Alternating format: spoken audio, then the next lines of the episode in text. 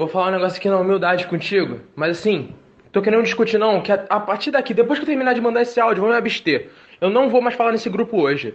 É o seguinte, eu já estou cansado dessa porra dessa história, porque desde o início você botou o pau na mesa e falou assim: eu vou fazer a coisa, eu vou fazer tudo sozinha, vocês só me deem o dinheiro. Nós damos o dinheiro, você que falou, ah, vou fazer sozinho, vou fazer sozinho, você tá fazendo como, assim, como você quer, como você pediu. Até um garoto ali na, lá em cima ele falou: você tá fazendo sozinha porque você quer. Desde o início, quem quis fazer sozinha foi você. Então agora tá difícil? Pau no seu cu. Tá difícil? Vai se fuder. Entendeu, porra? Tá, chega, eu não queria nem tá xingando aqui.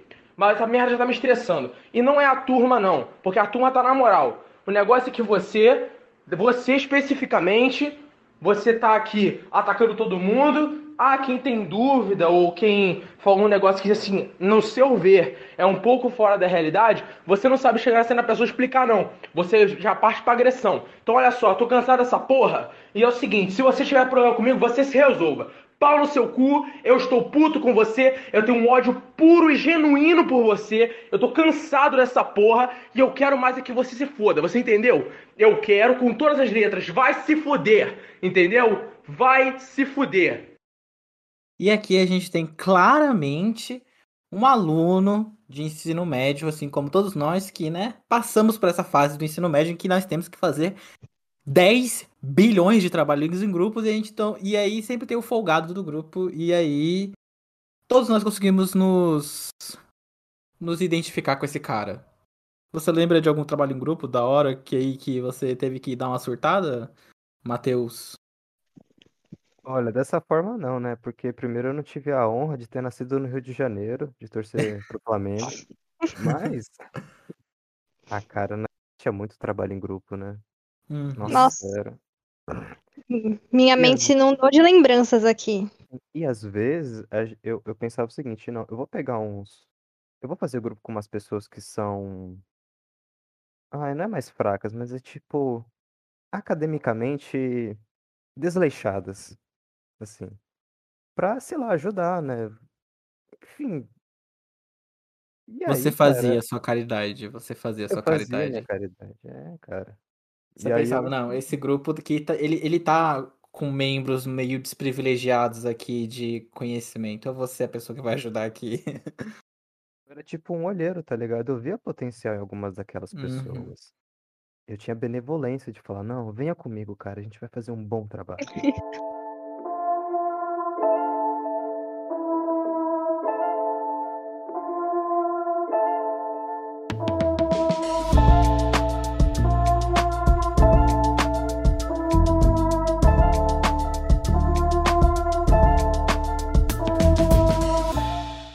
E aí, galerinha? Estamos começando mais um episódio do Criando Juízo, o podcast que veio para ser a sua escolinha de como se comportar que nem um adulto.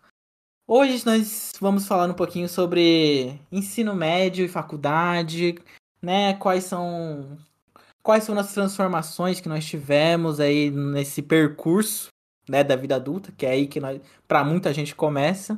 E hoje eu e a minha co-apresentadora, minha parceira, minha colega, minha camarada Sabrina. Diga oi, Sabrina.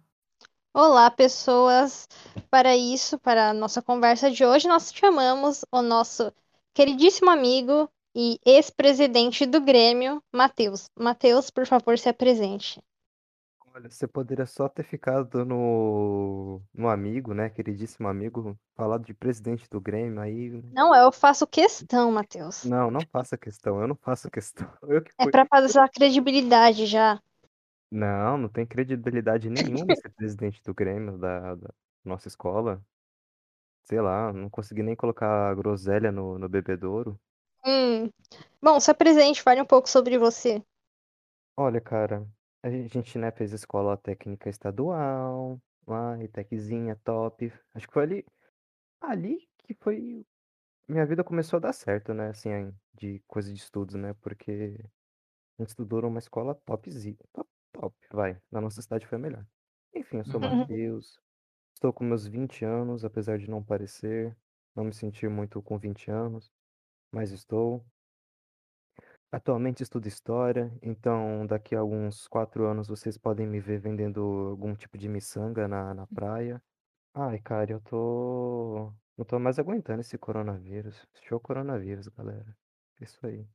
É, Vou no acabar debate sobre o coronavírus você é contra, você tem uma posição contra o coronavírus. Eu juntei os uns argumentos, eu conversei com algumas pessoas muito informadas no assunto, Uhum. eh, vi argumentos, né, de pesquisadores, vi argumentos opa. Até tossi aqui só de falar de coronavírus, tô tô me lembrando aqui. Ah, vi argumentos das tias do Zap e formei uma opinião, eu sou veementemente contra, eh, o coronavírus, acho que eu até falei com algumas sílabas a mais, aí a minha veemência. É, a nó nós, eu e a Sabrina também, nós temos essa posição, nós somos contra o coronavírus, nós somos nós temos uma posição contra o Covid-19. É, mano, porque, tipo assim, eu tô aqui conversando com vocês, aí o Discord buga, tá ligado? Aí eu Uhum. não fico até sem jeito de de falar, fico aqui com medo, mano. Se a gente ó, por exemplo, se a gente tivesse numa mesa de cantina igual a gente fazia antigamente, isso aqui Uhum. ia estar sendo maravilhoso, mais ainda. Uhum. Mas por estar cercado de pessoas maravilhosas como vocês, já já tá bom. Ah. Mas Ah, se não fosse o obrigado. coronavírus, estaria ainda melhor. É isso. Sim. Bom, então vamos começar a nossa conversa. A gente separou aqui alguns tópicos e a gente vai começar falando um pouco da, assim, fazendo um recall do nosso ensino médio, falando talvez de alguns traumas, é, mas também como esses traumas viraram possíveis experiências que influenciaram na nossa vida atual. Então, vamos começar aqui perguntando para o nosso convidado. Matheus, você lembra assim de alguma experiência marcante do ensino médio que assim fez alguma diferença na sua vida e assim tem um impacto até hoje? Tem. Ah, aquilo que você citou no começo, né, que eu fui presidente do Grêmio. Ali aquele Hum. segundo ano que eu fui presidente do Grêmio e que a gente foi representante de sala, aquilo ali me Nossa. traumatizou profundamente. Eu sei que eu não tenho vocação política nenhuma, não dou certo pra ocupar esses cargos, assim, que tem que cuidar de outras pessoas, assim, de sala, de de escola, enfim. Acho que esse foi meu grande trauma, assim. E ainda bem que eu tive esse trauma, porque na faculdade, com o movimento estudantil, assim, eu já já até passo longe, entendeu? Eu sei que não vai dar certo pra mim, essa vida. Então, o que você acha que tipo, é, assim, a experiência como presidente do Grêmio, o que que ela te ensinou? Ensinou que a gente tem sonhos, mas a burocracia é um impeditivo e a gente tem que saber como lidar com isso. Hum. Tipo, muitas coisas que a gente queria fazer lá, a gente lidava com a diretoria. E que de certa forma era bom, né? Porque às vezes jovem pensa muita bosta, né?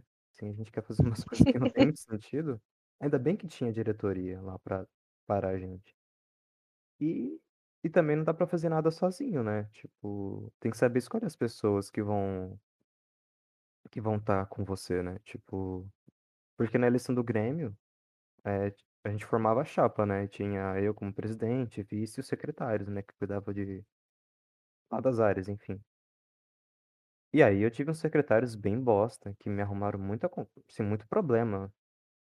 Aí eu tinha ai gente, é é tipo parlamentarismo, não sei, sabe, não esses os sistemas políticos, assim, se os ministros e os secretários fizessem direitinho o trabalho, prefeito, presidente, governador ficaria muito mais de boa, assim, só teria que que dar aval para as coisas, sei lá. Aí isso me me estressava bastante, assim. Sem falar que, tipo ai gente, eu era adolescente, eu tinha que viver a vida, né, tinha que aproveitar aquele momento. É, entendeu? Eu ser presidente do Grêmio, ser representante de sala, às vezes era despendia muito tempo, que eu poderia estar gastando com coisas melhores, assim, mais agradáveis e tal. Porque acho que no fundo eu não tenho vocação pra isso. Então você diria que o seu a sua experiência no ensino médio, ela foi comparável a uma mistura de governo Bolsonaro com União Soviética? Você estava sempre a a sobre a tutela de um de uma instituição opressora, ao mesmo tempo que você estava no comando de um de um sistema que só tem gente inútil, incompetente, assim. Eu não eu não queria me referir, assim, aos meus ex-colegas de de ensino médio, mas é. Não, sem falar que também tinha aquela aquela profissional lá que era cui cuidava da parte de psicologia, né, É, Uhum. aquela profissional que fa que falava pro aluno que chegava lá triste pra conversar, ela é psicóloga, né. E aí o aluno aluno chegava triste pra conversar com ela, ela falava: "Você tem alguma conta pra pagar? Por que que você tá triste? Você tem tudo". Então, tipo assim, era nossa, esse cara. tipo de pessoa que eu tinha que lidar às vezes, entendeu. Então não é uma A pessoa muito vergonha da inocente. profissão. É, nossa, fingir que, sabe, por por estar assim em um- uma posição, né, de representante de sala e tal, você tem que assim tentar conversar com os adultos como é, se você compreendesse eles e apoiasse eles. Só que às vezes, cara, era realmente difícil fazer isso, né? Tem que ser meio político. Ó, mas voltando à à comparação maravilhosa que você fez, é, eu vejo semelhanças porque eu e o Bolsonaro a gente tem uma coisa em comum, a gente é despreparado para os cargos que a gente exerceu. Então, né, a gente fez umas coisas muito ruins. Mas eu, pelo menos, diferente do Bolsonaro, eu entreguei algo de bom para para aquela ETEC, que foram os uniformes. Ali, a mudança dos uniformes, ter voltado com a golinha e tal, bonitinha, Hum, hum. uniforme sério, ali foi um corre que eu fiz, entendeu? Que eu mobilizei. Então isso eu me orgulho. Pelo menos isso Sabe o que eu acho que, assim, vendo isso tudo, assim, eu acho que a gente pode dizer que a- a- ensinou um pouco a lidar com frustrações, assim, situações que são recorrentes, né, de um jeito ou de outro, porque muitas vezes a gente se planeja para alguma coisa e tal, só que a gente tem que sempre lidar com outras pessoas, né? sim. E aparece esse tipo de coisa. Eu acho que, assim, é, por mais que tenha sido estressante, nossa, só de lembrar daqueles tempos, meu Deus. É, mas assim, eu acho que são experiências que ensinaram a gente bastante essa questão, assim, sabe? De que a gente pode esperar muito bem que as coisas não vão é, conforme o nosso planejamento e que às vezes vai ter gente que vai atrapalhar e esse tipo de coisa. E daí aqui eu puxo para trabalhos em grupo. O que vocês falam, assim, que vocês passaram em situações de trabalho em grupo naquela época e que vocês aprenderam? Olha, olha, eu- diria que no, no, no ensino médio eu tinha uma. É, ok, só fazendo um nosso esclarecimento aqui. Os três fizeram ensino médio na mesma escola, era uma escola técnica da Baixada Santista.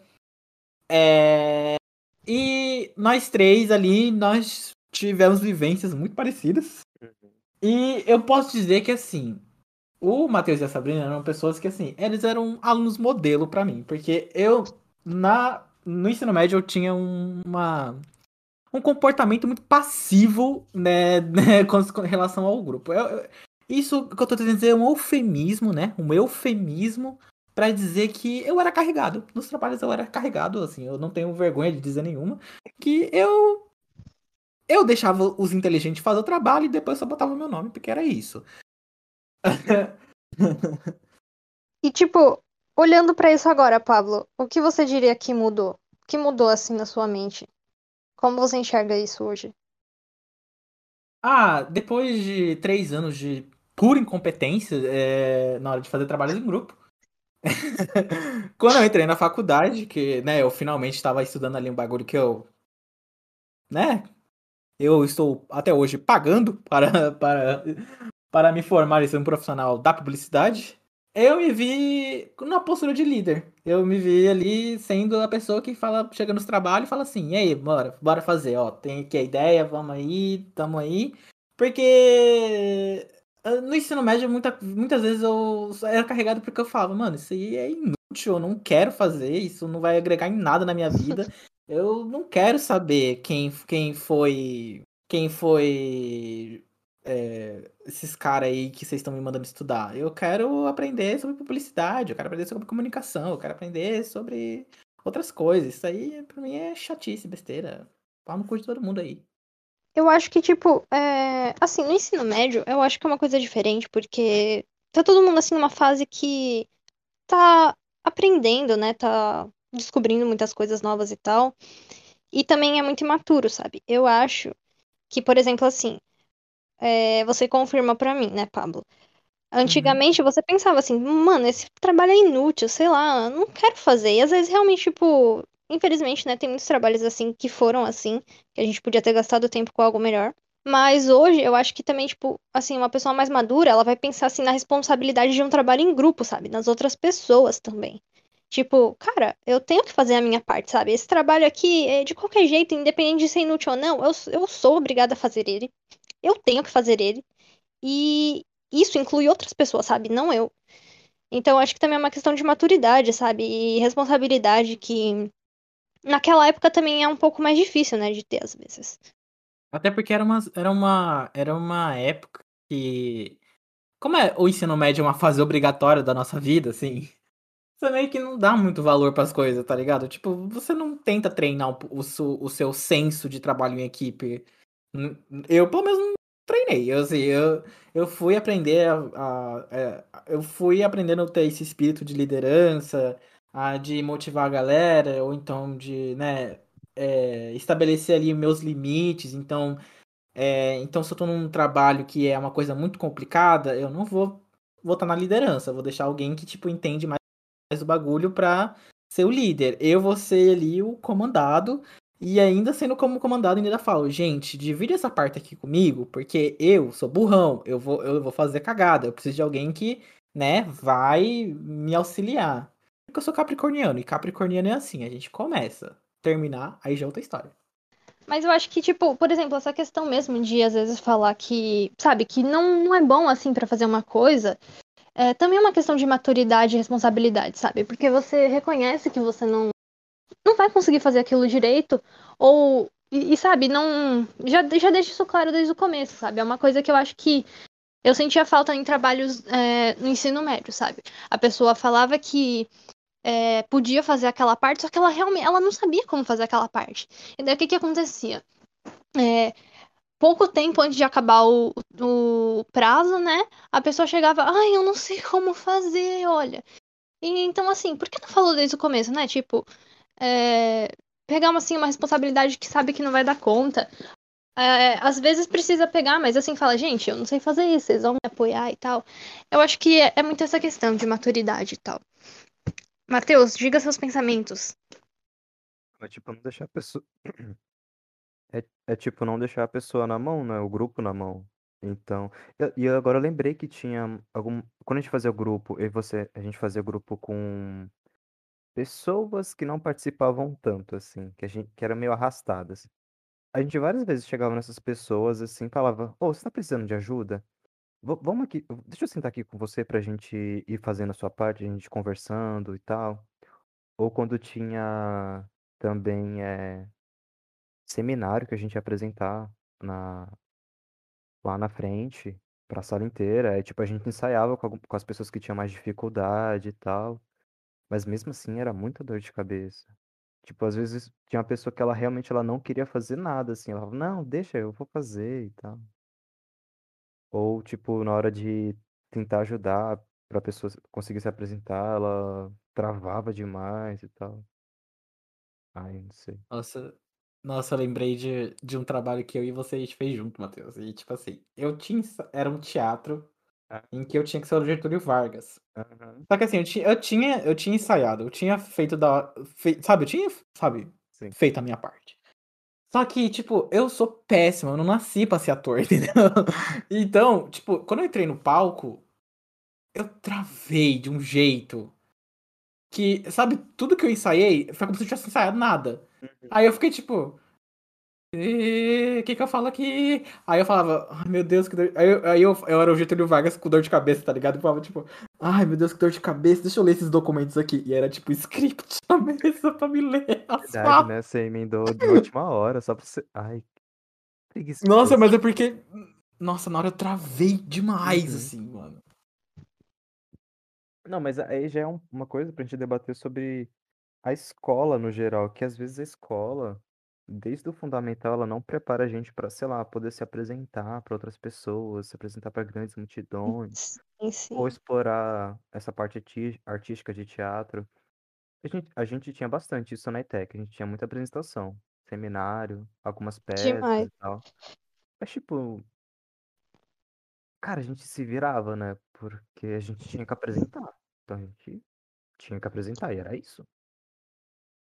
É, foi muito, sabe, eu acho que tem esse tipo de mudança de nível, sabe? É, do fundamental pro médio, do médio pra faculdade, você sente essas diferenças. E assim, é, Pablo, você era de escola pública antes da ETEC? Eu não lembro. Escola particular. É, Então, mas eu e o Matheus, a gente veio de uma municipal, né? E assim, basicamente, sei lá, 99% dos trabalhos, pra não dizer 100%, eles eram assim, é, faça uma pesquisa sobre, sei lá, é, é, o poeta X. E daí você ia lá na Wikipédia e tal, né? E tal, escrevia.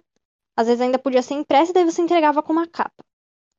E eu lembro que assim, eu sempre fui uma pessoa assim mais tímida, sabe? E quando eu entrei lá no ensino médio, na ETEC, era tão diferente, sabe? Você chegou lá e eu lembro que vocês lembram daquela matéria que a gente tinha de informática e o professor fe- falou pra gente fazer uma apresentação no PowerPoint pra se apresentar pra sala? Sim. Então, e eu lembro que ele passou aquilo e eu fiz uma apresentação de slides bonitinha e tal, só que eu ficava pensando, cara, eu vou ter que ir lá na frente. Tipo, não, eu quero morrer. E eu não sei se vocês lembram, é porque isso foi uma coisa minha, né? Mas, tipo, eu fiquei enrolando até o último momento pra não apresentar, sabe? Eu tava esperando que não desse tempo, porque assim, eu, eu, eu até queria apresentar, só que, tipo, eu começava a tremer pensando na ideia. E eu simplesmente precisei ir lá na frente. E no fim eu consegui e tal, mas, cara, eu tava tremendo, sabe? Então, é, é muito isso, sabe? A, a gente não vem preparado pra muita coisa, né? É difícil lidar. Ah, daí tem os que se adaptam um pouco melhor, né? E os que não. E daí a questão é lidar com as pessoas e tal, e os diferentes tempos, porque isso existe, só que no dia a dia, né? Não, não é simplesmente falar, ah, respeite o outro, não, porque realmente isso é muito difícil, né, gente? Verdade, verdade. Então, é, eu lembro de, de, de nas apresentações eu sempre ficar, tipo, muito nervoso. Mas, assim, eu não sei que, o acontecia, mas, assim, se não fosse teatro, se, se, não- se não precisasse que eu atuasse, se fosse uma- um seminário mesmo, eu não sei o que me baixava. Baixava, sei lá, Uhum. o, espí o Nossa, eu espírito falante que eu ficava, tipo, nossa, eu, eu, eu, eu, eu falava, falava, falava, falava, falava, falava, tá ligado? E aí, tipo, eu, eu, eu ficava nervoso demais, aí, mas aí quando era minha vez de falar, mano, eu, eu, eu dava um show, eu fazia o Mas às vezes passava do tempo, eu lembro. Sim, é, também tinha essa parte aí. Tipo, você tá nervoso, aí chega a sua hora de apresentar e tal, aí tipo, só vai, assim, às vezes você nem lembra o que você apresentou, você só apresentou, sabe? Aí eu, eu tenho Hum. isso às vezes, eu fico muito nervoso também. Às vezes muitas pessoas não acham, mas eu fico. Aí eu, tipo, eu só, eu só vou assim. Uhum. acabei. Exatamente. Às vezes eu faço ainda apresentação, Uhum. eu consigo, né? Sai, mas é, com a voz às vezes um pouco trêmula. Mas, gente, é, sabe, um pouco, um pouco tempo depois assim que a gente saiu da, do ensino médio, nós três, nós fomos convidados por um professor muito querido por nós para fazer uma palestra lá. E eu acho que assim, isso marca que a Uhum. gente superou assim essas dificuldades, sabe? Então, é... que a gente não dá umas dicas assim pro pessoal que tem um pouco de dificuldade com isso e essa questão de trabalho em grupo? Matheus, comece dizendo aí uma dica que você acha que, sei lá, pode, pode ajudar algumas pessoas. Ah, eu acho que a melhor coisa é você perguntar pro grupo o que que você pode fazer pro grupo e deixar bem claro quais são suas dificuldades. Ah, eu tenho dificuldade de, de falar. Ah, não, eu sou bom em falar, mas eu não sou bom em encontrar conteúdo, em escrever e tal. Uhum. Acho que é- é- a melhor é, é ser honesto, tipo, com o grupo. E para aqueles que têm dificuldade de apresentar, não sei, é tipo tentar ensaiar a sua apresentação. Não de uma maneira maçante, que aí acho que pode causar até trauma para quem tem dificuldade. Mas é tentar se preparar ao máximo e, tipo, tentar apresentar. A pessoa que tem dificuldade de apresentar, ela vai falhar várias vezes, isso é normal. Mas ela não pode deixar de, de apresentar, ela tem que apresentar, ela tem que ter essa experiência para ela ir meio que adquirindo imunidade com, com isso. Uhum. É a Sim. melhor coisa. Pablo, dê sua dica. Ah, a dica que eu dou é tipo assim. Em trabalhos importantes, não priorize seus amigos. Em, em trabalhos importantes, priorize o grupo, assim, que você vê que você vai estar tá saindo um pouco da sua zona de conforto. Então, tipo assim, em apresentações muito importantes, é legal você não fazer com seus amigos, porque é, quando você faz com seus amigos, você tá naquele clima de zona de conforto, então eles meio que passam um pano para você, tá ligado? Eles vão falar, não, ele não tá fazendo nada, mas assim. É. Quando você faz com um grupo que, tipo, não é que não é, tipo, pessoas do seu convívio, ou então é com um grupo de pessoas que talvez, sei lá, é, você saiba que são mais exigentes, então você vai se dedicar um pouquinho mais. Não tem um vínculo ali, né, que vai te blindar.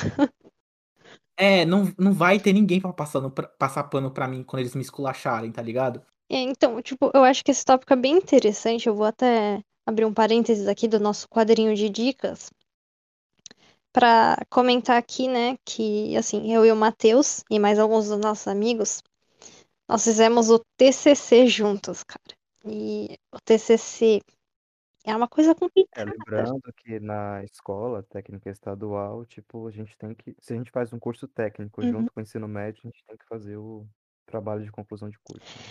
Famigerado TCC. Assim, então vocês pensem, né? é, assim, esses jovens aprendendo ali a lidar com as coisas, tendo que fazer um trabalho muito complicado juntos. Assim, a gente conseguiu fazer o trabalho juntos e, na verdade, é, essa foi uma das experiências mais valiosas da minha vida. Sério que, nossa, eu não tenho nem como medir o aprendizado desse, dessa experiência. E, assim, eu, eu gostaria de falar um pouco sobre isso, Matheus, você também comente. Depois você também, Pablo, né, do, do, do seu grupo. É tipo, essa questão de você fazer trabalho com pessoas próximas. Eu acho que, tipo, é tudo uma base, na base da sinceridade, sabe? Como o Matheus falou, por exemplo, você vai fazer um trabalho, independente de ser seu amigo ou não, cara, você tem que ser sincero, sabe? É, se o seu amigo, você tá fazendo com seu amigo, às vezes dá. Eu fiz vários trabalhos com os meus amigos e foram trabalhos simplesmente maravilhosos. E nada mais gostoso, né, do que você trabalhar com pessoas que você se dá bem, com pessoas que você tem intimidade, você se diverte, né, se torna algo mais leve. Só que também tem o potencial de dar ruim e brigarem e ficar um pouco para esse lado da amizade. Então, é, se você gosta de fazer trabalho com amigos aí, o que eu recomendo é sempre, sempre ser sincero, sabe? Você pode cobrar seu amigo, não tenha medo de cobrar porque é seu amigo. Vai assim, né? Tipo, já que tem intimidade, né? Fala na boa, mas não tenha medo de cobrar, também não tenha medo de falar que você tem dificuldade. Aproveita, né, esse laço. Mas também tem essa de, assim, você reconhecer que às vezes, né, você vai se esquentar, você vai misturar coisas. Então, seja sincero consigo mesmo, pense bem. Talvez vá para outro grupo, né? Porque tem uma, é, é uma coisa assim que pode ser complicada, assim. Se você não tem um, esse equilíbrio, assim, para enxergar as coisas, separar as coisas. Gente, eu tô falando demais, me ajudem. É conversa, gente. é, é bem isso. É bem isso mesmo, Sabrina. né? Eu lembro que no meu TCC, no meu TCC, eu fi, eu comecei com um grupo de amigas.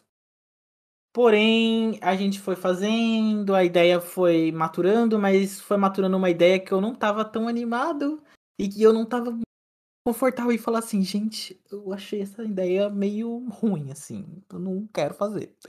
Aí, mas é aquela coisa, né? A gente não fala e aí a gente é, se fode depois, porque aí depois a gente fez, eu fiz uma apresentação, uma apresentação desastrosa, assim, uma, uma, apresentação em que eu era o primeiro, eu não introduzi o grupo, eu tava, tipo, super nervoso, meu é, Deus.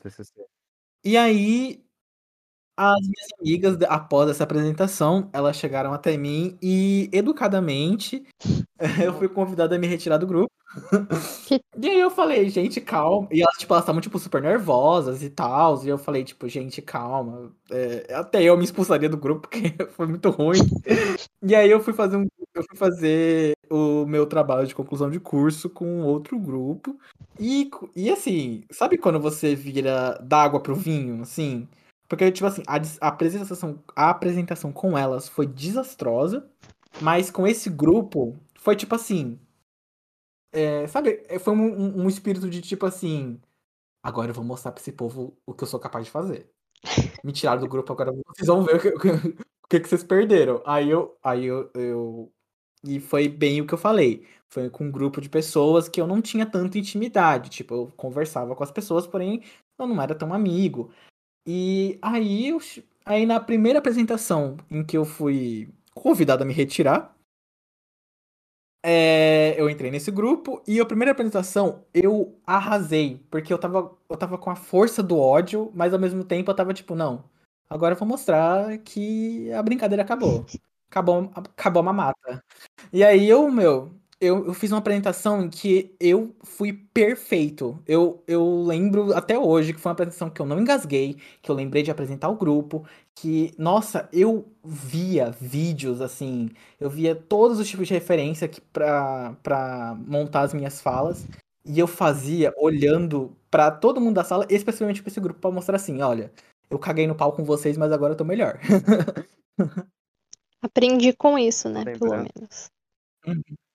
Obrigado por Agora me tirarem do lembrando que, grupo. tipo, tinha uns grupos lá de TCC que eram, tipo, com pessoas que eram muito amigas, assim. Tipo, tinha os meninos lá que fizeram o jogo, né? A empresa de jogos.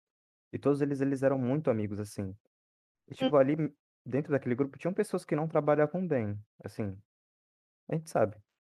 Mas mesmo assim, eles fizeram Sim. trabalho e foram bem, sabe? Tiveram uma boa dinâmica. Agora, no começo, teve um outro grupo de amigos também. eh, eh, Não sei se é isso que você estava falando, Pablo, que você fez parte. De pessoas que eram muito amigas, muito próximas e tal, que não deu certo. Tipo assim, não foi pra frente, sabe? Aí o grupo se desfez e tal, aí deu origem a outros trabalhos e tal. Então, às vezes depende muito. Você pode estar fazendo um, um trabalho com amigos, mas com amigos que você sabe que, tipo, vão se dedicar ao trabalho, ao grupo. Ou você pode estar fazendo com amigos que Hum. vão ficar, tipo, ah, você é meu amigo, ah, Sim. deixa, vai, vamos fazer depois. Ah, tal. Então depende muito. É bom, é bom avaliar as amizades. Tem, tipo, amizade que dá pra você ir pra esse campo profissional e tem amizade que não dá. Tipo, eu e a Sabrina, a gente, a gente super dava certo pra fazer trabalho em grupo.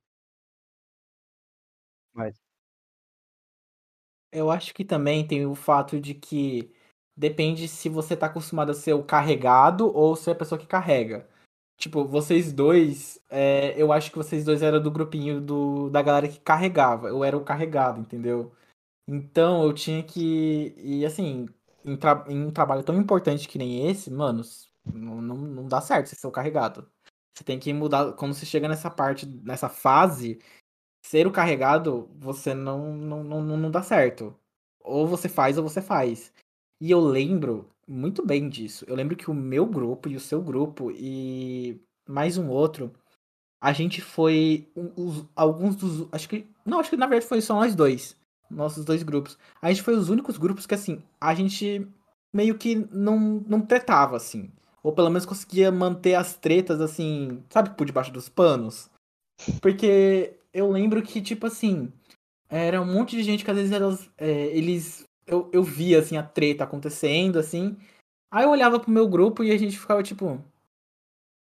Sabe? Tipo, olha eles. Porque, tipo assim, eu lembro que no meu grupo a gente. Era tipo assim, a gente se reunia uma vez por semana. E, mano, a gente conversava tudo que a gente tinha que fazer na semana. A gente, a gente falava. A gente meio que passava um mini relatório, assim, do que cada um tinha feito. E aí, depois a gente só ia fazer as nossas partes, tá ligado? E aí, a gente só, e aí, quando a gente terminava, a gente mandava um pro outro, todo, cada um via. Se tivesse bom, o grupo inteiro aprovava. Se não, a gente bola pra frente. É que assim, o nosso grupo a gente até teve um- umas, uns problemas e tal. É, teve uma época assim que, em relação ao trabalho mesmo, sabe? De tá complicado, assim, sabe? A pessoa não fazer bem a parte dela. Aí o nosso queridíssimo orientador nos ajudou com isso também e tal. É que a gente tentava conversar, né? Teve os nossos problemas, mas é, eu acho que a questão é que, assim, por mais, né, que desse o estresse, a gente ficasse chateado, a gente tentava conversar depois e, sabe, não ficava assim tanto tempo com frescura, até porque não tinha tempo a perder, sabe? Então, daí meio que ia, apesar dos estresses, é né, que, tipo, Matheus? também o nosso grupo, esse do TCC, éramos em seis, né? Ou era sete? Sete?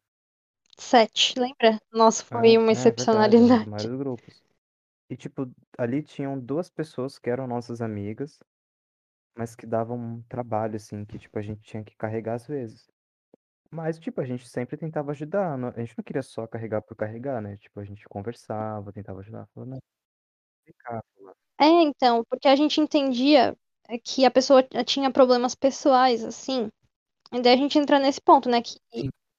a gente reconhece, porque, pô, mano, a gente tem que ser, assim, equilibrado, né? Às vezes a gente tá vendo que a pessoa tá com problema, a gente dá uma força ali pra pessoa no momento ruim. Só que, assim, é um trabalho como o TCC, gente, que é o ano todo a gente fazendo, não é um mês, dois meses, não, são. É o ano inteiro. E você vê as mesmas coisas se repetindo você para pra refletir, né? Até onde vai o limite? Então, aqui a gente já deixa mais uma dica, né? A gente tenta ser compreensível.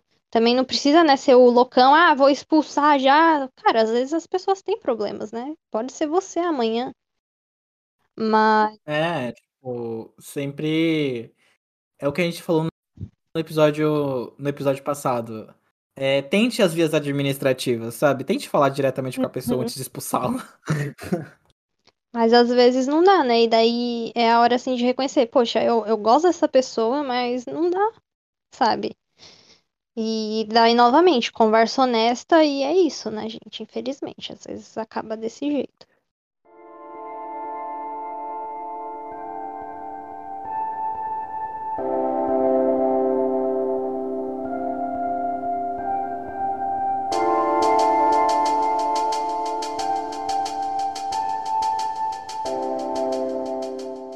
E vocês sentem falta de alguma coisa do ensino médio? Tipo, alguma coisa que vocês pensam, caramba, queria voltar pra esses tempos, pra passar por isso de novo, porque isso foi. Esse dia foi da hora. Uhum. Eu tenho uma O que seria? dos meus amigos. Ah, Porque, cara, é... Cara, você tá ali, sabe? É, E ainda mais a gente, né, que era período, período integral, a gente ficava oito horas juntas, sabe? E é assim, gente, quem ainda está no ensino médio, cara, aproveite seu tempo. Aproveite muito o seu tempo, porque por mais que pareça interminável, acaba. E você nunca, nunca mais vai ter a chance de, assim, ver ali seu amigo todo dia e, e sabe, ficar conversando e fazer qualquer coisa. Nossa, é. Nossa, é... isso realmente assim dá uma saudade, sabe? Porque aí eu saí do ensino médio, né? Daí o Matheus, por exemplo, né? Ele foi pra São Paulo fazer a faculdade dele. E a, a gente continua super amigo, assim. Eu tenho muita alegria, assim, com os amigos que eu tenho. Eles são amigos que eu tenho até hoje, sabe? Não foi assim. É uma coisa assim de separar e tal. Mas fica muito mais difícil se ver. Fica muito mais difícil. Então, eu sinto falta disso, sabe? A gente não percebe porque era ali todo dia, e daí a gente, meu Deus, ai, que chatice, a prova, mas sabe, a gente tava reclamando junto, a gente tava dividindo lanchinho junto, a gente tava se estressando junto, e nossa, eu guardo isso assim no meu coração. É tipo, eu, não, sei é, se você sente a mesma coisa, mas, tipo, mesmo se, se a gente conseguisse reunir todo mundo do ensino médio, mesmo se fosse, tipo, na nossa sala de aula que a gente ia, não vai ser a mesma coisa. Tipo, nunca é a mesma coisa. Sempre, sei, tinha uma magia Não. naquela época do ensino médio. É porque todos são. Todos estão ali na mesma posição. Acho que, querendo ou não, tem um entendimento, assim, tem um, esse lacinho, assim, que une, sabe? Acho que depois desse tempo, assim, as pessoas elas seguem seus próprios caminhos e daí não tem mais essa coisa, assim. Eu odiei o ensino médio com todas as minhas forças. Não foi uma experiência nem um pouco legal pra mim. Eu não foi uma experiência nem um pouco legal pra mim. É... E assim, a- é... é que eu não vou dar a mesma resposta que a Sabrina, porque a Sabrina deu uma resposta que eu ia dar, só que de um jeito meio bonitinho. Mas assim, é, apesar de sentir falta dos amigos do ensino médio, eu não sinto falta de nada do ensino médio fora Nossa. isso, tá ligado? Porque eu não.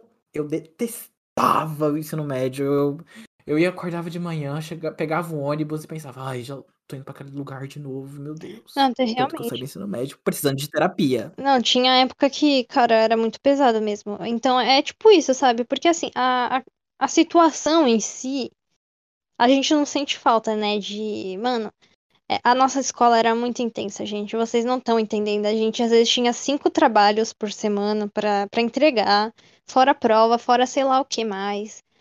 Então era realmente muito pesado, sabe?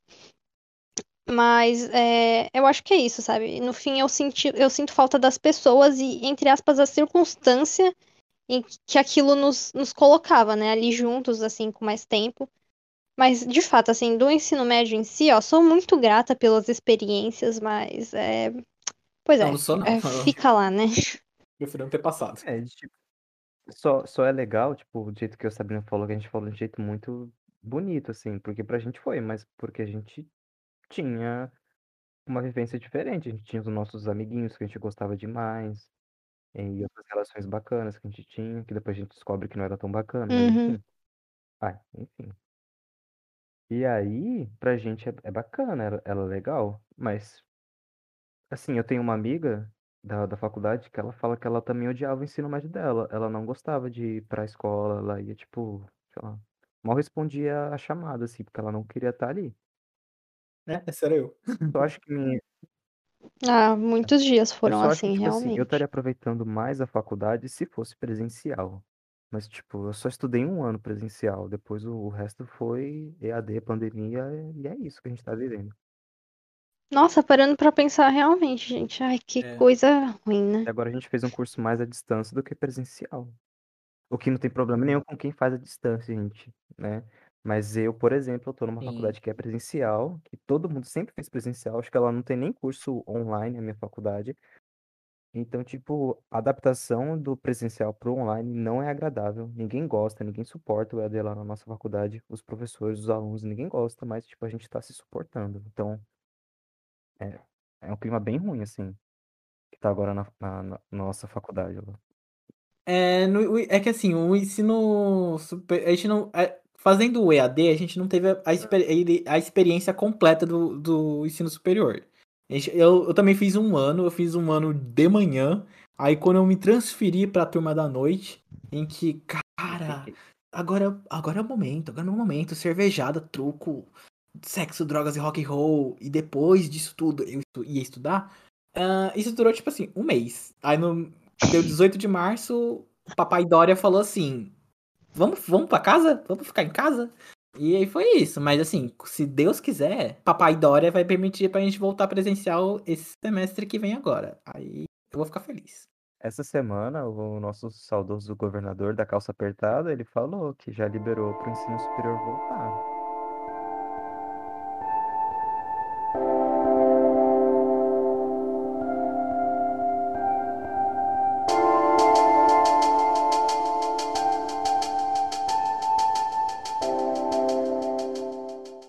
Gente, agora que a gente meio que entrou assim já no próximo tópico, eu só vou introduzir ele formalmente.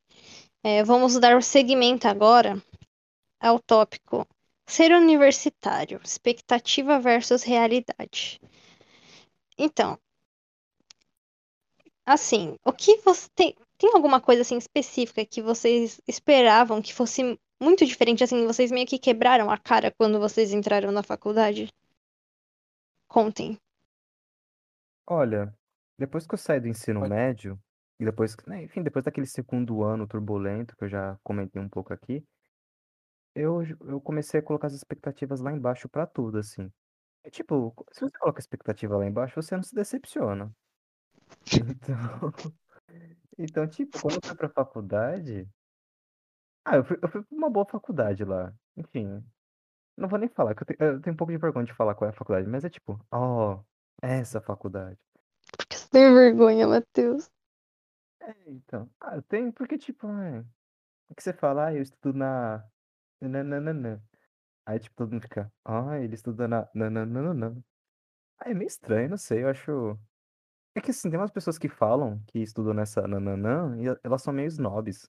Aí, tipo, eu não quero ser essa pessoa, então eu só falo, ah, eu tô na faculdade, entendeu? É isso. Exato. Então, e Matheus, é engra... é, fala isso, porque assim, você está em uma universi- universidade, né, que todo mundo fica tipo, ó, é aquela universidade. É, então, assim, qual é a quebra de expectativa? Porque assim, é, quem é de fora realmente tem uma visão assim, tipo, uau. Então, é, qual você diria que assim é uma ilusão assim das pessoas? Ah, acho que, tipo assim, quando a gente tava na, na nossa escola técnica lá, falava, passaram uns três anos falando, ai, vão, vão ter ar-condicionado nas salas e pipipi popopó. Aí, quando eu fui pra faculdade nananã, eu também achei que, pô, ia ter ar-condicionado nas salas e tal. Não tem, mano. Eu acho que, tipo, agora eles instalaram, mas eu ainda tô com uma certa dúvida, né? Não sei se instalaram mesmo e tal. E, tipo, acho que o que mais me chocou foi a estrutura, que às vezes é- era muito zoada, assim. Tipo, tinha uma, uma sala lá nossa que o teto cai, tipo, o teto era tudo estragado, assim, era um teto de madeira que às vezes até caía, é, uns pedaços e tal. Aí tinha uma sala que o, fi- o filme que Nossa. atravessava o projetor até o computador, assim, tinha um fio lá no meio da sala. É, às vezes o é, ventilador não funcionava, tinha a janela quebrada e tal. Isso porque é a nananã. Ou quando chove lá, né? Porque, enfim, São Paulo, quando chove tem uns pontos de alagamento brabíssimos. Já, já tive vez. Nossa, com... É, mano, já tive vez que eu não, não, não pude ir pra faculdade. Não...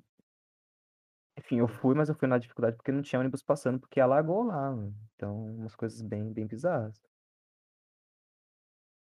É, o Matheus está aqui relatando o sucateamento do ensino superior público, que é responsabilidade do, do tio Bolso, né? O tio Bolso, É, as ele, bolsas da CAPES aí, não mano, tá ajudando aí a gente. já não tá tendo mais, não, mano.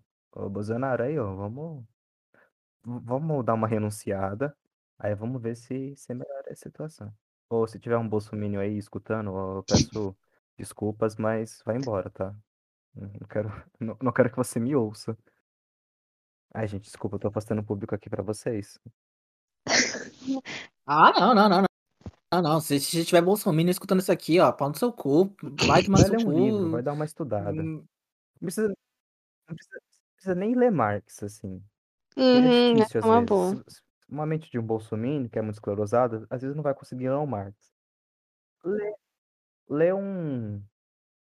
Lê Mises, vai, que é liberal, mas é, é um, é um cara sério, assim, entendeu? Vai ler um Hayek, que também é liberal e sério, entendeu? Olha esses caras. É, mano, quer ser de direita, lê uma galera de direita que é minimamente. Né, os teóricos que minimamente prestam, assim. Não, não vai nas ideias do, do tio Bolso, porque tio Bolso não leva nada a ninguém, ninguém a lugar nenhum, não. Ele quer ficar com seu dinheiro no bolso dele. ah.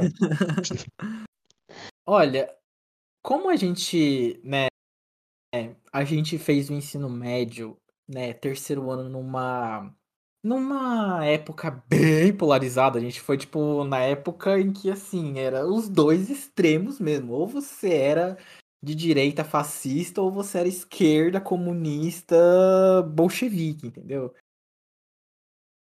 Então, as minhas expectativas no ensino superior era tipo, sei lá, mano, ou ia pra uma pública e ia viver de greve, ia ser presidente da Uni, sei lá, ou ia pra uma particular, ia andar com playboys e bolsominions. E, cara, quando eu entrei no ensino superior nessa faculdade que eu tô agora, assim, num ponto de vista assim de ensino, eu, eu no começo eu pensei, mano, isso aqui essa faculdade tá muito fácil porque eu faço publicidade. É, e aí, quando eu entrei, eu pensei, nossa, isso tá muito fácil. Porque eu, tipo, eu por fazer os trabalhos e na, pra mim tava muito fácil. Aí agora que eu tô no terceiro ano, eu penso, caramba, aquilo ali eu caio no golpe. Publicidade não é tão, não é tão fácil quanto parece.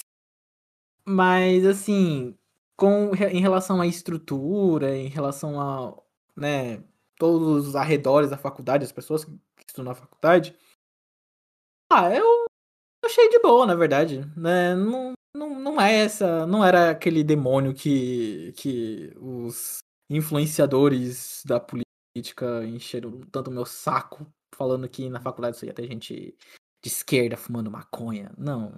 Elas, é tipo, é uma parcela, mas É que, tipo, tipo, agora esse nada, bagulho da nada maconha, muito porque muita gente fuma, é que meio que tá virando Hum. natural, assim. Entendeu? Então, não é porque a faculdade faz com que as pessoas fumem maconha, que algumas já Uhum. fumavam maconha e, tipo, na faculdade elas fazem normal, né? Assim como tem uns que fumam cigarro, uns que bebem, Uhum. uns que fumam maconha. Ah, também, eu acho que tem a questão do do curso em si e do ensino. É muito diferente, sabe? É, primeiro, as pessoas, às vezes, elas meio que gostam de uma coisa, aí eu vou falar assim, é, eu tô do cu- no curso de psicologia, né? E esse parece ser especificamente um curso que tem muita gente que meio que entrou ali porque, ah, eu gosto de uma X coisa e, ah, eu acho legal. Só que as coisas não são assim, né? É, é sério, sem brincadeira, gente. Eu entrei em uma sala com 90 pessoas e, nossa, teve uma professora que fez, tipo, uma dinâmica pra todo mundo ir falando o nome e o que achava de psicologia. E mais da metade falou: Ai, é porque eu, eu estou tentando me encontrar, porque eu vi a experiência de uma pessoa próxima e eu achei legal. É, só que assim, é, o curso, muitas vezes, né, que você pensa que você gosta da coisa, ele é diferente, a estrutura, tudo que você vai estudar. Então, acho que é, isso é, assim, uma diferença entre expectativa e realidade, né? Você pensa que, tipo, você gosta de um tópico ali daquela área de, de estudo, de conhecimento, e você pensa que vai ser aquilo que você gosta e tal. Só que não é assim, tipo, assim como tudo na vida vai ter o que você gosta e o que você não gosta naquilo. Por exemplo, eu tive que estudar psicanálise esse semestre. E assim, eu dispenso, para não dizer outra coisa. Então, assim, gente, é, tem muito isso, sabe? Pesquisem muito a fundo se você ainda está na época de, sei lá, tá pensando em fazer uma graduação. Pesquisem de verdade, pesquisem relatos de estudantes, para vocês irem, pelo menos não, é, pelo menos assim, com certeza de que vocês vão, obviamente, encontrar coisas assim não tão agradáveis pra você, mas é, assim, com mais certeza, né, de que tipo, cara, é mesmo tendo isso, sabe? Eu realmente gosto daquilo, porque realmente eu vejo que tem muita gente que entra não só em psicologia, mas realmente em vários cursos com é, uma mentalidade assim, meio de ilusão, sabe? Também tinha um pessoal de cinema que eu conhecia e muito, sei lá, ah, eu gosto de filmes. Cara, isso não, sei lá, será que é o suficiente pra você fazer uma graduação disso? Então, assim, é muito diferente do que tá na sua cabeça. Eu sugiro pesquisas muito profundas e, se possível, falar com alguém que realmente estuda, sabe? E, Porque é realmente diferente. tipo, eu, eu escolhi história muito por influência dos Sim. professores, né? Que eu vou até fazer uma menção aqui ao professor João, João Macedo, né? Que nos deixou recentemente, saudoso. Ahn, então, tipo assim, se você vai fazer um curso, esses cursos que você tem na escola, por exemplo, história, matemática, português, dá uma pensada bem em que tipo de, primeiro, em que tipo de graduação você quer fazer. Se você quer fazer, tipo, bacharelado ou licenciatura. Lembrando que a licenciatura é para, tipo, você ir, você é ensinado a dar aula. Então, tipo, vai ser meio que o que o seu professor de matemática, de história fazia, você vai ter na licenciatura. Agora, o bacharelado é meio que para você exercer o ofício, né, daquela, daquela matéria. Então, tipo, se eu tô fazendo bacharelado em história, que é o que eu faço, tipo, o meu curso não é para eu ensinar as pessoinhas e tal. Meu curso é para, tipo, para eu ser um historiador, entendeu? Então, é eu ler texto, é eu ler fonte, eu fazer ar- argumentação, é fichar texto. Acho que se tiver alguém do ensino médio, assim, ouvindo, acho que não vai nem saber o que é fichamento. É um bagulho louco esse que a gente tem que fazer lá no, no meu curso de história e outros cursos de humanas e tal. Então, tipo, é muito diferente. Só, só uma dúvida, Hum. Matheus. É, é, você faz bacharelado de história, mas tipo, se você quiser dar aula de história sendo bacharel, vo- você pode ou você não pode? Ou você tem que fazer a licenciatura para dar aula? Ou sendo bacharel você também Pode dar aula pode? só com bacharel. Ensino básico não. Tipo, sei lá, se eu quiser dar aula para ensino superior, fazendo minha, sei lá, o meu mestrado, meu doutorado, eu posso. Mas para dar aula em ensino fundamental e médio, não pode, tem que ter a licenciatura, as matérias pedagógicas. Ah, que, que bosta. É, mas tipo, lá na Tananã é fácil. É porque, tipo, tem a faculdade de educação. Então, tipo, eles meio que falam, olha, se você Sim. quiser, você quer ir pra educação? Ó, tem as matériazinhas aqui, entendeu?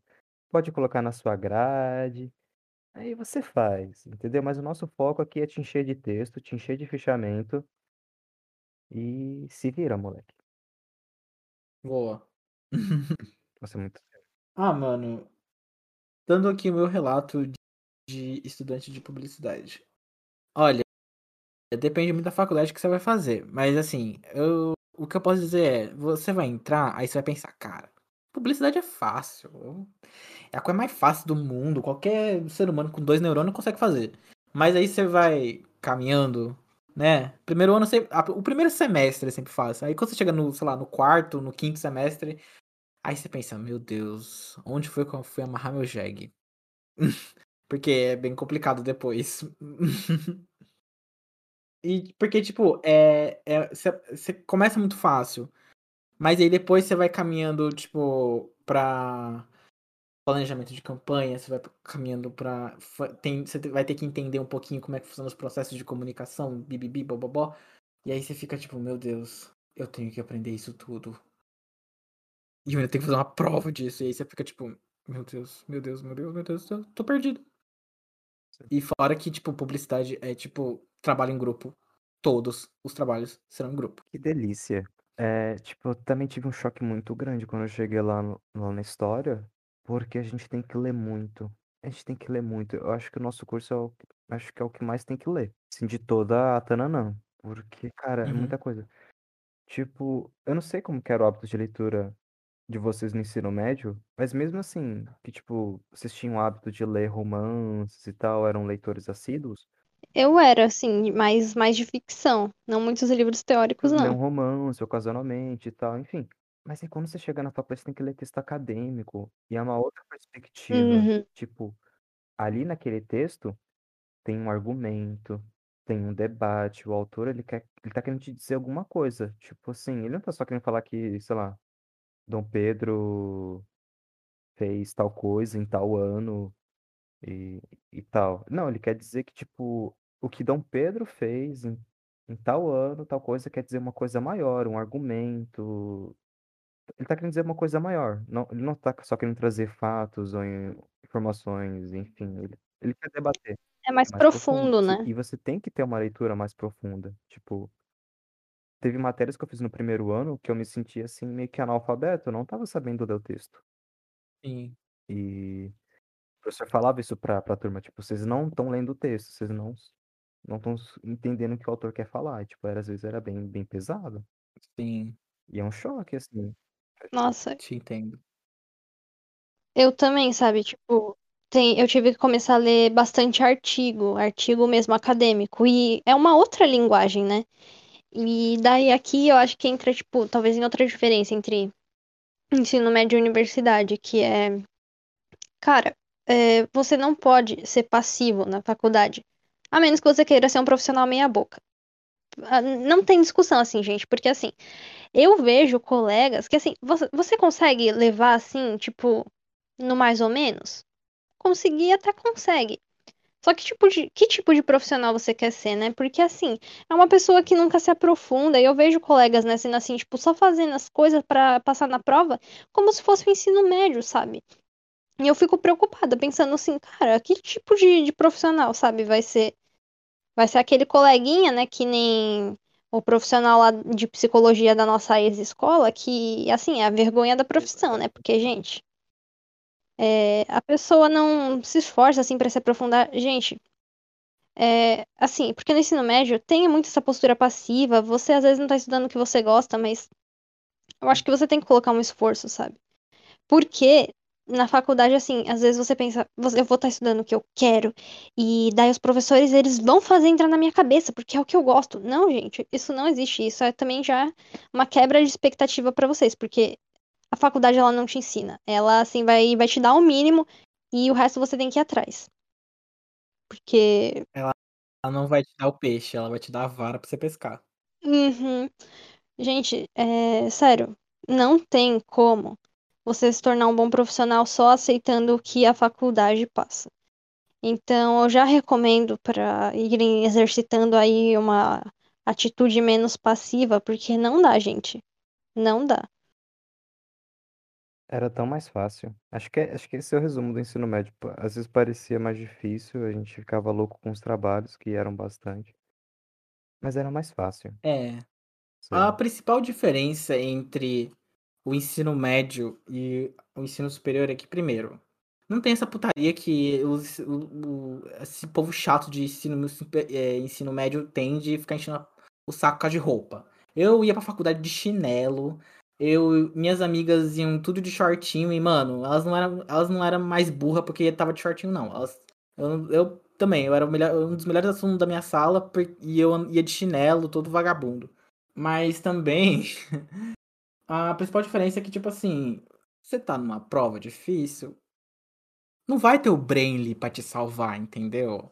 Você vai ter que estudar pra caralho. Só que agora não tem nem mais Braille, né? Pro ensino médio, agora tá pago, né? É. Parece. Já era molecada. Pois é. Ah, A gente pode ser cringe, mas o nosso ensino médio foi presencial e com o Brainly desbloqueado. Olha, Yo. a gente não é cringe e não vamos falar essa palavra porque o G1 acabou com essa palavra. A Globo tá matou o cringe, entendeu, gente? Então, Ai, não. gente, a verdade é que o cringe já tinha morrido, sei lá, em 2019. Final de 2019, ninguém mais tava falando sobre cringe. 2020 já tava sendo cringe falar cringe. Aí veio esse povo chato de 30 anos falar, eh, perguntar: o que é cringe? O que que é cringe? E aí reviveram uma palavra que já tinha morrido. É tipo assim, gente, gíria, gíria. É que nem no mundo da moda, eles falam assim. No mundo da moda, no mundo das marcas caras de luxo, eles falam assim: quando chega na Zara, é porque tá morrendo. Não é mais tendência, não é pra comprar mais. A mesma coisa é gíria quando chega nos milênios, essa galera com 30, 40 anos. Se essa galera começa a falar, começa a ficar perguntando, é porque não é mais pra falar. Morreu, não é mais tendência. É, gente. Tá ficando difícil da gente arrumar uma gíria de jovem, né? Acho que a gente tá ficando velho mesmo. Ah, então, é, isso já me lembra. Só mais uma coisa, assim. é, sobre uma ilusão que eu tinha da faculdade. E o Pablo aqui me lembrou, né? Falando de pessoas mais velhas. Eu pensei. é, Eu não sei porque eu pensei nisso, gente. Sinceramente, foi uma inocência assim tamanha que eu não sei explicar. Mas eu pensei que na faculdade as pessoas seriam mais responsáveis, sabe? Eu pensei que, tipo, mano, todo mundo ali vai vai estar estudando com mais vontade, sabe? Porque, porque as pessoas querem estar estudando aquilo e tal. Não, gente. Gente, infelizmente, sabe, é uma coisa assim, é, de muita gente da nossa geração, inclusive, que na verdade parece que tá regredindo, sabe? Tipo, é, uma amiga minha, é, uma vez a gente tava conversando sobre isso, ela falou, cara, tem gente que parece que encara a faculdade como uma continuação do ensino médio, sabe? E daí você chega lá na faculdade e tem um monte de gente assim, com essa postura do, do ensino médio. É, já teve treta na, na minha sala, porque o pessoal não gostou que a professora mandou a gente ler lá o negócio, porque eles esperavam que a professora meio que desse mastigado, sabe? Então, tem esse tipo de gente e também tem a questão de você lidar com pessoas de idades muito diferentes e que, para sua surpresa, não vão ser mais maduras do que a de 18 anos. Não. Gente, é, não, não se iludam, não esperem. Não Não esperem esperem grande muito coisa. da, da geração millennial. Eles não vão E- ser mais, não, não vão ser mais maduros do que você. Sigam, sigam um conselho que eu dei antes, coloque sempre a expectativa lá embaixo, que aí vocês não, não se decepcionam. Gente, sério, é uma decepção. Não, não sei nem o que dizer, mas é, é foi mais uma quebra assim de expectativa minha. Eu não sei porque eu tinha essa expectativa, mas pior- foi assim. E o pior é que tem essas pessoas mais velhas, que elas não fazem as coisas, mas gostam de aparecer. Gostam de, sei lá, falar um, fazer um comentário aleatório na aula que não tem nada a ver, Super. ou querer entrar no Sim. tema da aula, mas obviamente a pessoa não tem propriedade, ela só tá querendo, tá querendo fingir que sabe aquilo que tá sendo comentado na aula. Basicamente, pessoas que têm a primeira formação no direito. Essas pessoas, alguns advogados que eles vão voltar para fazer uma segunda graduação e tal, às vezes eles são muito chatos. Sim. Poucos lá, lá na minha graduação salvam, entendeu? Sim. Mas tem uns que são muito palestrinha, eles gostam de se aparecer, eles não e não é, e não leem o texto, assim, não estão se dedicando à matéria. Mas gostam de encher o saco. É, essa é uma dica que eu dou se você tá entrando no ensino médio.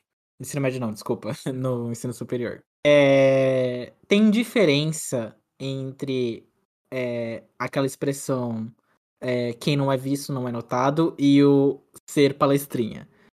tem diferença. Uma coisa é você se, po- se posicionar na aula, né? Tem, ser proativo dentro da aula e contribuir, né, por, com um assunto que está sendo conversado, sendo ensinado.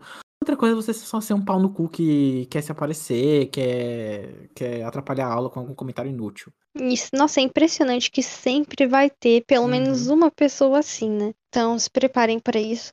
E é isso, gente, também. Também ao, ao passo assim que vai ter essas pessoas, vão ter aqueles muito passivos. Por favor, não sejam essas pessoas passivas, gente. Não vai Eu ser bom para vocês. própria. Não façam isso.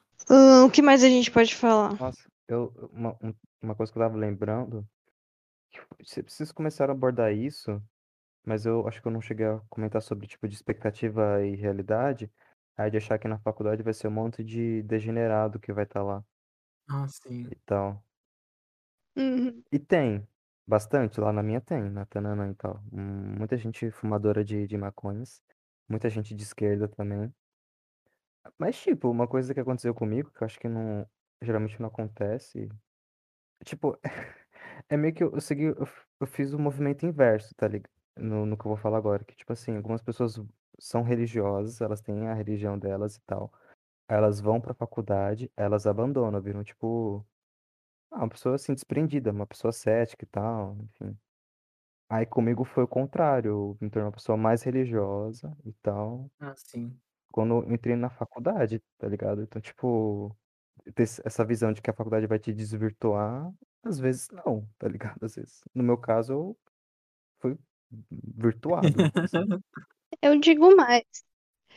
Eu acho que isso é uma, assim, uma mentalidade que, sei lá, é passada por filmes, esse tipo de coisa, mas isso é uma questão muito individual, sabe? Você é desvirtuado se você se deixa ser desvirtuado. É, e, tipo, aí pode ser uma dica também, sabe?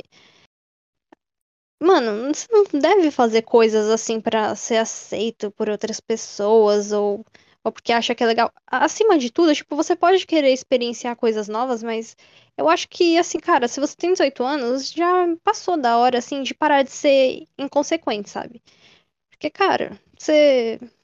Sabe, não tem mais essa de, ah, ser um adolescente loucão. Gente, pelo amor de Deus, né? Vamos, vamos ter consciência, vamos crescer, vamos ter vergonha na cara. Porque eu vejo o pessoal assim usando esse tipo de desculpa. Ah, eu sou jovem e tal, para ser inconsequente. Gente, É, não, tipo, né? Pelo mano, amor de Deus.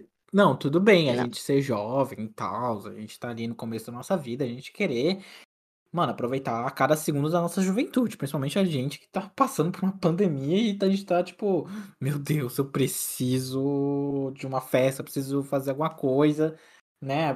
Porque já foi aí um ano da nossa juventude que foi pro saco. Mas, tipo assim, também. Mas, tipo assim, tem diferença entre você aproveitar sua juventude e ser um uma pessoa que, sei lá, tem 18 anos, mas se comporta que nem um maluco de 15, tá ligado? Né? Você tem 18 anos, então, tipo assim, quer ser jovem e inconsequente? Seja, mas saiba que suas ações vão ter consequências. Saibam que é, na sociedade eles vão te cobrar uma postura. E que, mano, você precisa também se adequar. Tipo, se divirta, mas saiba que você também tem responsabilidades. Uhum. É, tipo, esse bagulho de ir pra festa, eu particularmente eu não vou. Eu, eu acho que eu só fui em duas festas, mas eu nem fiquei, sei lá, madrugada dentro. Eu mesmo, eu nem bebo. Enfim, eu não sou, eu não sou muito jovem, assim, já sou velho de natureza, tenho uma alma velha, espírito Uhum. velho, entendeu? Eu não, não fiz quase nada no meu ano presencial. Mano, quem Sim. faz, mano, eu não tenho nada contra. Faz, divirta-se. É é uma fase muito boa da vida. Tem que aproveitar mesmo. Porque daqui a pouco você vai estar velho, vai estar cheio de problema de saúde, vai estar com filho, vai estar careca. Nada contra os carecas, mas assim, você vai estar careca. Não, até lá, o implante da Turquia de cabelo já vai ter se popularizado, já vai estar acessível. O mais engraçado é que você aí com 20 anos tá falando como se você já tivesse nessa fase. Eu também não. Na verdade, gente, eu não tenho nada pra falar, porque. Cara, a única coisa que eu fiz e deu errado foi assim. Eu, primeiro, eu faço faculdade de manhã, né? Então, é, a gente. Quando, só teve uma vez que eu fui sair com os meus colegas, a gente ia no McDonald's. No McDonald's, não, no Burger King, que tava tendo uma promoção de levar dois hambúrgueres, alguma coisa assim. Aí a gente foi andando depois da prova e tal. E quando a gente chegou lá, o Burger King tava sem energia. E a gente ficou esperando lá por um, por um tempo, né, pra ver se voltava. E daí começou a chover. e não voltou a energia. Gente, foi a única vez que eu fui fazer alguma coisa. Daí a gente acabou indo pro McDonald's que era perto, comer um hambúrguer murcho. E foi isso. Eu não fiz mais nada, gente, eu juro. Nada, nada. Mas assim, não, não tenho vontade também. Ah, Olha só, uma coisa, hein? Nada contra o McDonald's, os lanches são maravilhosos. Se quiser patrocinar aqui o podcast Criando Juízo, pode vir patrocinar, Uhum. pode chegar aqui, McDonald's, tá? Não ligue pra Sim. Sabrina. Ela falou, ela já se arrependeu do que ela disse, entendeu? A gente tá procurando patrocínio. Com venha certeza. na verdade, a gente tem aqui uma oportunidade. O Burger King estava sem energia e o McDonald's salvou o rolê. Então, assim. McDonald's, patrocina. Exatamente. Mas Burger King foi uma causalidade, assim, vocês não ficam sem energia, normalmente vocês funcionam, o lanche de vocês é maravilhoso. A gente não tem nada contra o Burger King, nada contra o McDonald's, entendeu? Se quiser patrocinar os dois ao mesmo tempo, podem patrocinar. São dois apresentadores, um pode comer o lanche de cada marca, entendeu? Assim, ao vivo, né? Não, não é ao vivo. Não, não é ao vivo. Enfim, patrocinadores, vocês entenderam, gente- o podcast aqui tá de porta abertas, entendeu? Uhum. Podem vir anunciar. Uhum. Bem, quando eu estudava. Bem, é, eu fiz um ano e um mês de presencial. e assim, ah, as experiências que eu, que eu me lembro de ter é, como jovem universitário, descolado que eu sou, ah, eu fui, eu acho que umas duas ou três festas à noite. é, e foram muito legais. É, eu faço faculdade em Santos, pra quem não sabe, e em Santos tem vários canais, assim. É, é tipo assim, é tipo uns córrego, tá ligado? Mas que é uma água, entre aspas, limpa. É, e eu lembro de todo o rolê, todo mundo falando assim, gente, não cai no canal, porque já aconteceu de gente cair no canal. É, e eu lembro desse, desse sentimento de, é, primeiro, eu sempre ter atenção de não cair no canal, é, eu lembro de beber bastante, eu lembro de ter, conhecer muita gente da hora, gente descolada, fofa que nem eu. E de manhã, nossa, também, já aconteceu de eu, tipo, fazer trabalho, e aí a gente aproveitar que a gente tava no bar, gente foi tomar uma cerveja, a gente ficou se divertindo, foi da hora. Eu, eu gostei do ensino médio. É, do ensino médio não, desculpa, do ensino superior. foi...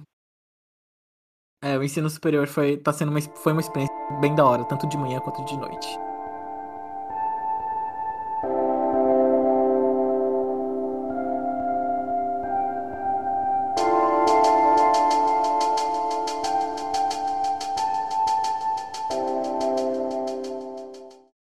Queria fazer um comentário sobre o que o Pablo disse. Diga. Está na- A gente nasceu na cidade. Não, não sei se nem todo mundo nasceu, mas a gente viveu aqui muito tempo na cidade da Pedra que Uhum. Canta. Uhum. Na cidade da Pedra que Canta, não tem quase nada pra fazer, não- não tem Não lazer. tem. Às vezes o lazer, para um jovem como o Pablo, que é mais né, descontraído, é ir na ladeira, sábado à noite, e Sim. encher a cara. Agora, um, jo- um jovem como eu e a Sabrina, que so- somos puros, recatados e do lar, não, não tem lazer. Enfim, é uma cidade muito zoada a nossa. Aí, quando a gente foi pra faculdade, a gente, eu tive a chance de ir pra São Paulo. Vocês podiam ir pra Santos, entendeu? Então, tipo, a gente foi pra umas cidades muito da horas, assim, em relação à Uhum. Pedra que Canta. Então, mano, como é que vocês ficam sabendo que vocês não estão podendo ir mais pra essa... Não estão podendo, sei lá, sair da, da Pedra que Canta e ir pra essas cidades que são boas? É... Ah, tá sendo um TED, né? Tá sendo uma coisa triste. Tá sendo. Tá, tá assim, tá sendo. Eu não sei nem o que dizer. Tá sendo só triste. Tá sendo. A gente tá fazendo o nosso melhor com o que a gente tem. A gente não tem nada, então a gente não faz nada, entendeu? Uhum. Mesmo quando tava presencial, é ir, voltar e tal, sei lá. Nem Pra mim, pelo menos, era assim. Sabrina. Vocês, vocês, seus, seus colegas de psicologia. Suco Meu de Deus. goiaba. Ah, Sabrina. Suco de goiaba. Gente, nada supera suco de goiaba. Suco de, mar... Suco de laranja, supera. Suco de laranja, ó. Tutti de bom.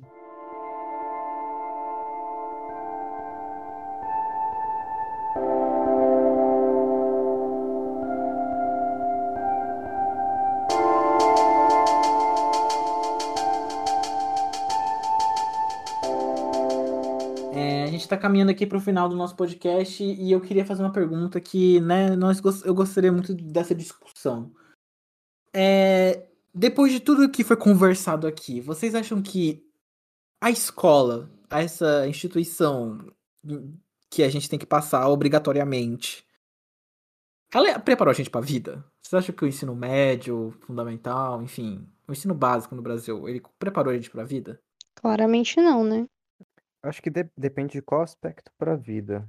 É, tipo, se for para relação com pessoas, eu acho que em certos pontos a experiência do ensino médio prepara. Não que nas as aulas vão ter, sei lá, matérias para, ah, lide com pessoas. Mas, por exemplo, namorar escondido, nunca mais. Só no ensino médio. Jamais vou cometer esse erro na minha vida. Entendeu? Então é coisa que o ensino médio me Ah, sim. Jogo, de, jogo desigual também, pra quem é, é cristão aí, tá ligado? Nunca mais. Ou talvez sim, não sei. Vamos ver o que o futuro indica. Mas tem coisas que não, não dá pra repetir. Então, eu acho que essa coisa de como lidar com pessoas, que a gente comentou mais no começo, de fazer trabalho, qual a sua postura, são coisas que a gente pegou no ensino médio, assim, que o ensino médio deu uma base. Mas assim, no final, é- é a gente vivendo a nossa vida adulta e tal, que a gente vai poder dar uma dimensão maior esses, essas coisas, entendeu? Tipo, a, a sua, relação com pessoas, ela pode ficar mais intensa na vida adulta, ela vai ficar mais profunda às vezes. Coisa que o ensino médio não, não ajuda. Eu acho que é relativo, assim, porque enquanto tem gente que absorveu, que aprendeu, por exemplo, eu, eu falo, eu entrei no ensino médio uma pessoa e saí outra. Muito melhor, diga-se de passagem. É, eu evolui como pessoa, mas eu vejo que, assim, tem gente que entrou e saiu do mesmo jeito, sabe? É, às vezes até um pouco pior, assim, mais, mais, mais deprimido e tal, gente. Porque, sei lá, é assim, são pessoas e pessoas diferentes, né? E assim, assim como tem a pessoa que vai ter lá discussão em grupo, como por exemplo eu tive, e eu aprendi com isso, eu tentei entender o outro e tal, eu melhorei minha postura, vai ter o outro que vai tipo, ah, esquece. Ah, deixa passar. Ah, esse cara sempre tá errado e é isso. Então, assim, eu acho que é um pouco relativo. Mas, é, assim, nessa questão pessoal, né? E também considerando que a nossa escola, ela era um pouco diferente das outras. A gente teve muito mais trabalhos, assim, que deram mais chances da gente aprender. Talvez em algumas escolas, assim. Por exemplo, eu sei que escolas do município eram tinham um, assim, um ensino bem precário, então nem às vezes teve essa oportunidade assim de ter vários trabalhos em grupo para ter assim mais chances de aprender alguma coisa. Mas assim, em relação à questão acadêmica, eu acho que a gente não tá preparado para para mudar de nível tão abruptamente, sabe? É aquela história, a gente entra lá e a gente olha para um artigo científico e fica, o, o que que é isso? Por favor, ajuda. Então, sei lá, vai, ajuda um pouquinho, mas não tanto. É, eu digo que é, é bem. Vou um pouco mais no naipe da resposta do Matheus. Depende muito, assim. É, eu aprendi que é, é a, a importância de você ser uma pessoa um pouco mais proativa em, em determinadas situações, né? Então, as- muitas vezes você ser a pessoa que vai ter que tomar a iniciativa, você ser a pessoa que vai ter que, né, botar a cara na, à, à frente das coisas, né? Porque se você for esperar as outras pessoas fazerem isso por você, meu filho, você, você só se fode. Mas ao mesmo tempo, eu diria que não me preparou. Não me preparou porque, enfim, eu sou o grupinho de pessoas que a Sabrina falou que saiu um pouco deprimido, saiu, né, precisou de uma terapia, né? Eu saí ali com uma ansiedade, uma depressão, mas já tratei, já estou tratando disso e, e seguimos bem, assim. Mas eu acho que ela me, preparou assim pra vida no sentido de eu ter que eu de me mostrar que, olha, querido, se você quiser evoluir na sua carreira profissional, se você quiser, né, ser, o protagonista da sua própria vida, você tem que ser visto pra ser notado, entendeu? Então, me ajudou, mas não me ajudou. É, se vocês tivessem a oportunidade de voltar e fazer do início, assim, você escolheria voltar e fazer do início o ensino médio ou a faculdade? Eu, eu realmente eu vou na, um pouco na- no que você falou antes. Eu acho que a faculdade é mais legal. Eu não sei se eu gostaria de repetir meu ensino médio. Tem muita coisa ali que, tipo, eu realmente não preciso, não precisaria sentir de novo. Uhum. Mas, cara, pelo menos no ensino médio, os três anos a gente Sim. viveu, sabe? Tipo, a gente ia pra escola. A faculdade eu não, não tô tendo isso, então eu não consigo ter esse apego com a faculdade e falar, nossa, eu queria, queria viver de novo, Sim, sim. sabe? Mas talvez, vai, se tivesse como, se eu tivesse estando presencialmente, é, eu talvez optaria pela faculdade. Embora eu tenha um carinho muito especial pelo meu ensino médio, eu preferiria repetir a faculdade se ainda nessa, nesse pensamento hipotético a gente pudesse estar presencialmente. E você, Sabrina? Cara, é, eu, eu pego a frase do Matheus, eu tenho um carinho muito especial pelo meu ensino médio, mas eu fico com a faculdade porque eu quero olhar pra frente, sabe? Sim. Eu vejo o quanto eu evolui como pessoa na, na época do ensino médio e como eu procuro continuar evoluindo. E eu quero seguir com essa perspectiva, Sim, sabe? sim. A minha, a minha, digamos assim, herança do ensino médio, assim, os meus amigos ficaram, eu tô aqui com você, eu tô com o Matheus, a gente não perdeu o contato e as lembranças, né? Então eu acho que é isso que importa. Então, eu fico com a faculdade. Sim, sim. É, eu meio que não preciso responder muito essa pergunta, me estender muito na resposta, porque ficou muito claro que eu tenho uma repulsa enorme pelo ensino médio, assim. Eu não gostei, não foi uma experiência que eu amei. Assim, fiz uma- boas amizades, é, foi, foi legal, houve momentos bons, não foi 100% ruim. Só que ali teve o 70% ruim, teve o 70% em que eu simplesmente não, go não gostei, não, eu não quero passar de novo, eu simplesmente detestei o ensino médio. Enfim, eu sou mil vezes fazer tudo de novo na faculdade. Nossa, se alguém falasse assim, cara, você pode começar do primeiro semestre tudo de novo, eu ia falar, mano, bora, eu, eu vou fazer. Porque, cara, a, faculdade, eu, cara, eu evoluí como pessoa é, na faculdade. Eu saí, do ensino, eu, eu saí do ensino médio um ser humano muito traumatizado, muito deprimido, ansioso e fudido, tá ligado? E agora na faculdade eu, eu minha vida tá caminhando um pouco melhor do que quando, quando tava no ensino médio. E é gostoso isso, né? Sentir que, tipo, você tá indo pra frente, que você tá seguindo e melhorando. Sem falar que também, tipo, a, a faculdade, ela tem horizontes mais abertos, assim, não só por a faculdade, a- estrutura universitária ser mais aberta, assim, tipo, mais flexível, é, mas também as pessoas, eu não sei como que é pra vocês, mas, tipo, cara, eu conheci tanta gente diferente, tanta gente legal, tanta gente que pensa bem diferente de mim. Uhum. Isso pra, eu tentei sempre agregar isso, sabe? Tipo, sempre tentei ver o lado bom disso e é muito bom, é muito legal, assim. Eu, eu não veria a mesma coisa no ensino médio. É porque adolescente às vezes é meio vazio, né, gente? Adolescente às vezes não tem muito Adolescente é um conteúdo. povo insuportável, eu odeio adolescentes, apesar de eu ser da mesma geração que eles. Eu era, eu provavelmente, eu provavelmente era um adolescente insuportável, assim como sei que eu era uma criança insuportável. Então, tipo, só foi, só foi melhorando, assim, evoluindo, como a Sabrina também disse. É, dela. olha, eu, eu vou até, assim, eu eu vou até fazer aqui uma nota de esclarecimento, uma nota de uma errata. Eu não sei como é que chama essa porra que eu vou fazer agora. É, olha, se você foi bolsominion no ensino médio, você é a única pessoa que a gente perdoa que você foi, tenha sido bolsominion na sua vida. Porque no ensino médio você é adolescente, você faz merda, você, você, você fala bosta, entendeu? Então, se você foi bolsominion no seu ensino médio, a gente vai te perdoar, a gente vai passar um pano. Agora, se você tá na faculdade e você é bolsominion, você tem um problema, eu não gosto de você, eu não quero você no meu convívio. E é, agora, momento plantão.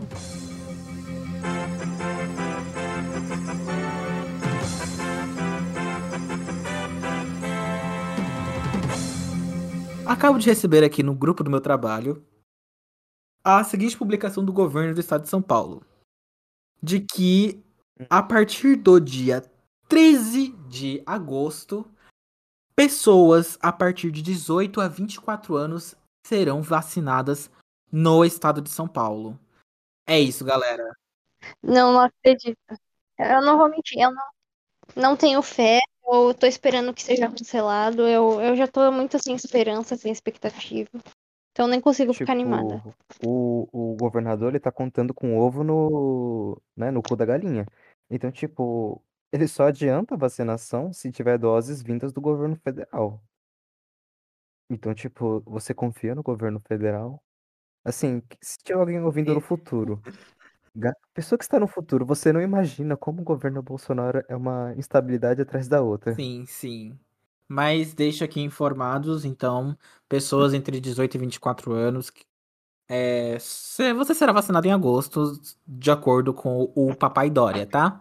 E se você tem entre 15 e 17 anos, você é adolescente nojento, você vai ser vacinado em setembro, tá? Boas notícias pra você. Não notícia nada, vai ter adolescente na rua de novo, cara. Era bom eles em casa, assim, no, no- né? Ah, meu, para. Pois é. Tava melhor, né? Brincadeira. Adolescentes, amamos vocês. Se vocês quiserem patrocinar aqui, brincadeira. Se você é adolescente e você é nosso ouvinte, parabéns. Você Bom. é parte daquele 1% de pessoas que vai evoluir mil vezes do que os seus colegas de turma. Assim como nós, não é? Ah, e toma merda da vacina, tá, gente? Não é, não é pra. Ai, eu não quero Coronavac. Ai, AstraZeneca me dá. Vai, eu vou ficar ruim se eu tomar AstraZeneca. Garotos, jovens, você fica de ressaca. Você enche a cara de corote no dia tá de ressaca, no outro não quer tomar AstraZeneca. Errar, né, meu irmão? Toma AstraZeneca, toma Coronavac. Mano, você chegou no posto, não pergunta qual vacina vai ser. A vacina que vai ser, vai ser a que cura do. que impede o coronavírus de, de te ferrar, meu irmão. Então, toma a merda da vacina, sem frescurinha, entendeu? Gente, gente, E é pelo isso. amor de Deus, né? Ó, você, adolescente. Meu querido, na minha adolescência eu tomava bebida que pegava fogo, meu parceiro. Você acha mesmo que uma vacina vai te matar? Fica aí a reflexão. Não, não, mas é tipo um bagulho meio bizarro, tá ligado? Ah, eu não vou dar vacina para o meu filho porque ele vai ser autista. Mano, qual o problema de ter um filho autista, na moral? Pra- Tá vendo?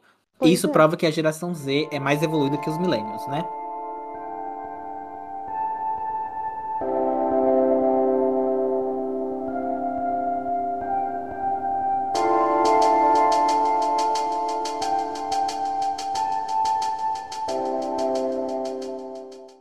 Nós estamos encerrando o nosso episódio de hoje. Matheus, você gostaria de vender o seu peixe? Agora é o seu, é o seu momento. Tem algum projeto que você esteja trabalhando, ou que você conheça, ou que você esteja contribuindo, que você gostaria de divulgar no nosso podcast? Olha só, eu só. Eu não tenho nenhum projeto assim pra divulgar, tô tentando fazer minhas pesquisas aí lá na faculdade, tá ligado? Tô no meu corre acadêmico, já faz uns. Um ano quase que eu tô aí tentando entrar nessa vida, tá ligado, molecada? Mas assim, se eu fosse deixar um aviso aí pra, pra criançada, eu gostaria de dizer apenas que procure conhecimento. Um ótimo conselho. ET Bilu sempre. Grandes assim, palavras sempre é bom relembrar. saudoso ET Bilu. Acho que o Brasil só piorou depois que o ET Bilu foi embora, gente. Naquela época do ET Bilu, o Brasil tava indo bem, né, gente? Exatamente. Convenhamos. Bem, então nós ficamos por aqui. É, você pode acompanhar a gente pelas nossas redes sociais, no caso, a nossa rede social, que é o que é o arroba Criando Juízo Pod no Instagram. É, siga a gente no Twitter, eu e a Sabrina. Se, se o Matheus quiser também, a gente vai colocar aqui na descrição. E busquem conhecimento. E compartilhem com seus amigos. Vamos espalhar a palavra do Criando Juízo. Vamos fazer com que outras pessoas também criem juízo ouvindo o nosso podcast. A gente tá com a meta de ser a TV Xuxa do adulto. E é, e é isso. Por favor, compartilhem e tchau. Bonacera, Catuxa. Bonacera, Natasha. Tchau. Tchau, galerinha.